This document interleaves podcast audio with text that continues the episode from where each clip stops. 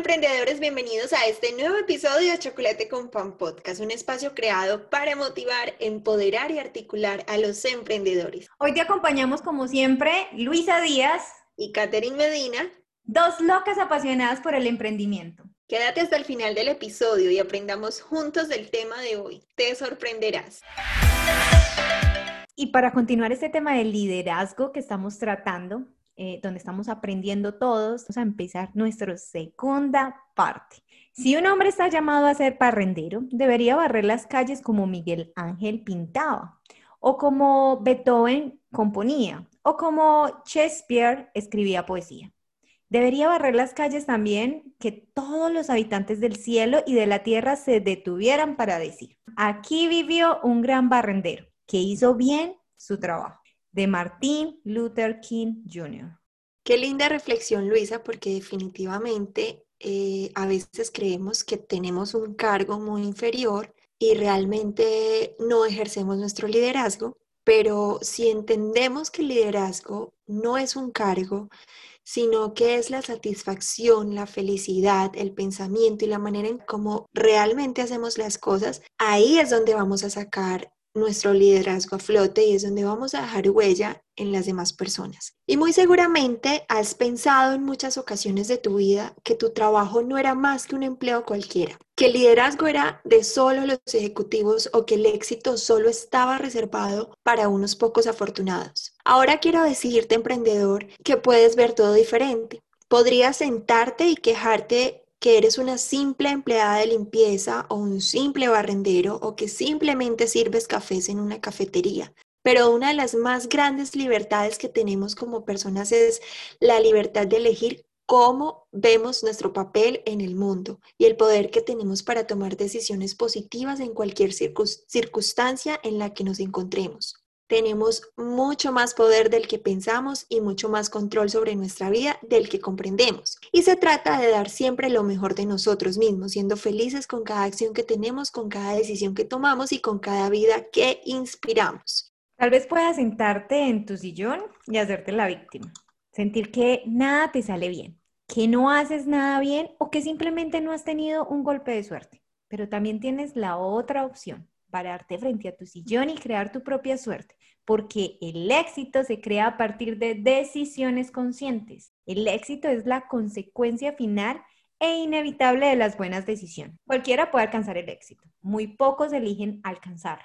A medida que empiezas a hacer lo que hacen los líderes sin cargo, obtendrás las espectaculares recompensas que reciben los líderes sin cargo. Por eso decir que la gente que ha triunfado ha tenido suerte es la manera más fácil de escaquearse para no levantarse del sillón, hacer algo valioso por su propia vida. Bueno, Luis, seguramente todos nos hemos preguntado, ok, ¿y cómo empiezo a ser un líder? ¿Y cómo hago cambios? ¿Y cómo no puedo sentir miedo a lo que las demás personas piensen de mí cuando empiezo a hacer los cambios? Pues bien, lo que piensa la sociedad, primero que todo, no te debe interesar. Lo único importante es lo que tú piensas de ti mismo. Sé quién eres, conoce el valor de tu trabajo todos los días. Encuentra la manera de plantearte nuevos retos y en convertir ese trabajo en algo que signifique mucho para ti. Muchos de nosotros hemos estado parados en un punto en que no nos gusta nuestro trabajo y no lo valoramos y pasamos por alto todos sus aspectos positivos.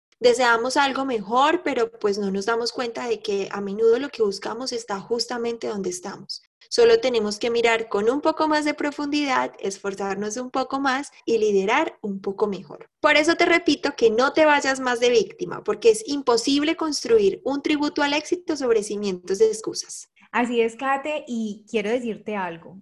El liderazgo consiste en mantener una fe inquebrantable en tu punto de vista y una confianza inamovible en tu poder para provocar cambios positivos. Olvídate de lo que puedan decir los demás y recuerda lo que escribió Albert Einstein, mi favorito. Los grandes espíritus siempre han encontrado una violenta oposición en las mentes mediocres a su trabajo. Así que el resto vendrá por sí mismo. Los títulos y los cargos otorgan poder. El problema es que el poder que confiere desaparecerá con el cargo. Luis, además que ser líder sin cargo implica un delicado equilibrio entre ser firme y a la vez amistoso, duro y a la vez tierno, valiente pero compasivo. Por eso hoy quiero hablarles de cuatro poderes naturales del líder sin cargo. Poder natural número uno. Todos nosotros tenemos el poder de ir cada día al trabajo y dar lo mejor de nosotros mismos. Y para eso no hace falta tener un cargo. Así que depende de ti con qué actitud vas a llegar a tu trabajo. Si con la actitud de víctima y de empleado o con la actitud de líder. El segundo poder natural. Nosotros tenemos el poder de inspirar, influir y alabar a todas las personas con las que nos encontremos mediante el don del buen ejemplo. Y para eso no hace falta tener un cargo.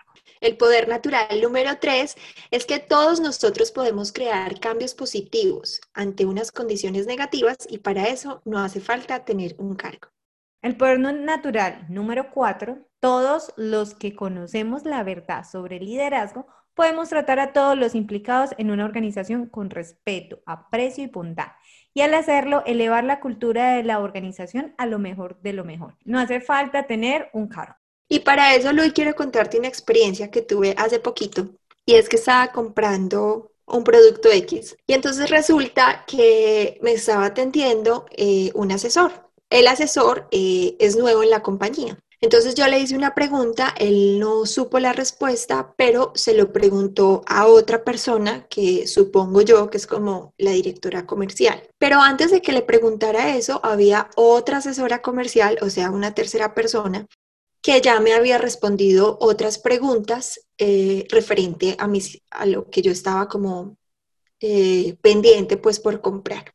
Entonces cuando el asesor número uno, que es el que me está atendiendo, porque no voy a mencionar eh, ni nombres ni empresas, le hizo la pregunta a la directora comercial, llamémosla así, pues la asesora número dos por así decirlo, metió la cucharada, pero con una muy buena voluntad de querer responder la pregunta porque ella tenía el conocimiento frente a lo que yo estaba preguntando. Entonces, en ese momento, la directora comercial dijo, eh, voy a cambiar el nombre, dijo, yo soy Luisa Fernanda Díaz, porque el asesor le dijo, Luisa Fernanda Díaz, em, tal, y le hizo la pregunta. Entonces, cuando la otra asesora respondió, la directora dijo, un momento, yo soy Luisa Fernanda Díaz, ¿cierto? Entonces, en ese momento yo no estaba mirando porque estaba escribiendo algo y yo levanté la mirada como impactada por cómo ella cayó a la asesora comercial número dos porque quiso aportar a la venta que estaban haciendo conmigo. Entonces, fue un momento súper incómodo y bueno, la, la, directora respondió la pregunta. La verdad, yo nunca puse atención a la respuesta, no me acuerdo ni siquiera que pregunté porque su actitud fue tan grosera y fue tan desplicente con la asesora número dos que yo quedé como en shock, como impactada. Pero pensando en qué iba a pasar después de que ella terminara de responder mi pregunta. Y efectivamente pasó lo que yo me estaba imaginando y fue que cuando ella terminó, yo seguí con mi asesor, pero igual sin prestarle ya atención a lo que él me estaba diciendo y ella se fue hacia donde la asesora número uno y le dijo como, no te vuelvas a meter en una conversación, yo soy la directora comercial. Digamos lo que algo así le dijo, pero literal la cayó delante del cliente. La hizo quedar supremamente mal cuando su voluntad no era más que ayudar y propiciar la venta. Y la directora comercial, obviamente como directora comercial, pues esperas que el trato hacia los empleados sea correcto, sea acorde, sea de líder. Y esa actitud fue de una persona que no está ejerciendo su liderazgo. Entonces es muy importante, emprendedores, que en este poder natural que mencionamos, que es reconocer a las personas que trabajan con nosotros y que dar un buen trato, respeto, aprecio y bondad es muy importante porque eso realmente nos va a diferenciar como líderes. O te diferencian como jefe o te diferencian como líder? ¿Cómo te quieres ver? Me encanta ese ejemplo que das porque sé que muchas compañías como tal eh, tienen, muchos gerentes tienen como ese ego, ese ego de yo soy el jefe, de yo soy el que mando y realmente eso no es liderazgo, eso no es liderazgo. Yo me puedo dar por bien servida que en todo mi proceso de crecimiento, desde mi primer trabajo hasta los últimos que he tenido, me he encontrado personas líderes y yo las considero así. Y eso es muy bonito en estos procesos. Es muy bonito tú hacer parte de una compañía que, te, que se haga familia y realmente en todas las compañías que he estado, para mí son mi familia.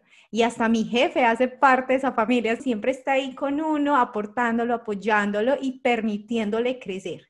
Así que estoy al otro lado de la moneda, gracias a Dios me tocó como tal todo ese proceso diferente y aprender de grandes personas y seres maravillosos. Bueno, afortunadamente yo sí no he dado con tan buena suerte, ha habido de todo, unos muy buenos que definitivamente han sido líderes y han dejado huella positiva en mi corazón y aprendizajes, que es lo más importante, y otros que definitivamente uno dice, mm, mm". no han despertado su liderazgo.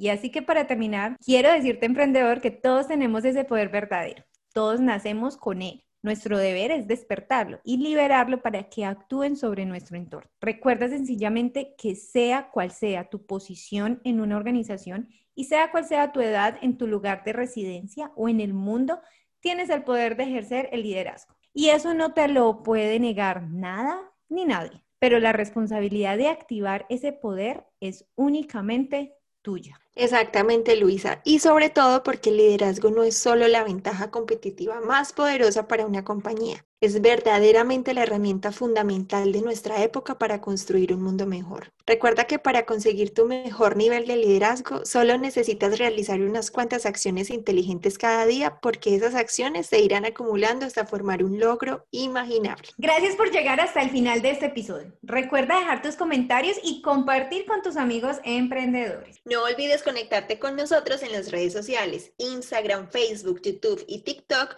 como arroba chocolate con pan bajo podcast. Hasta la próxima.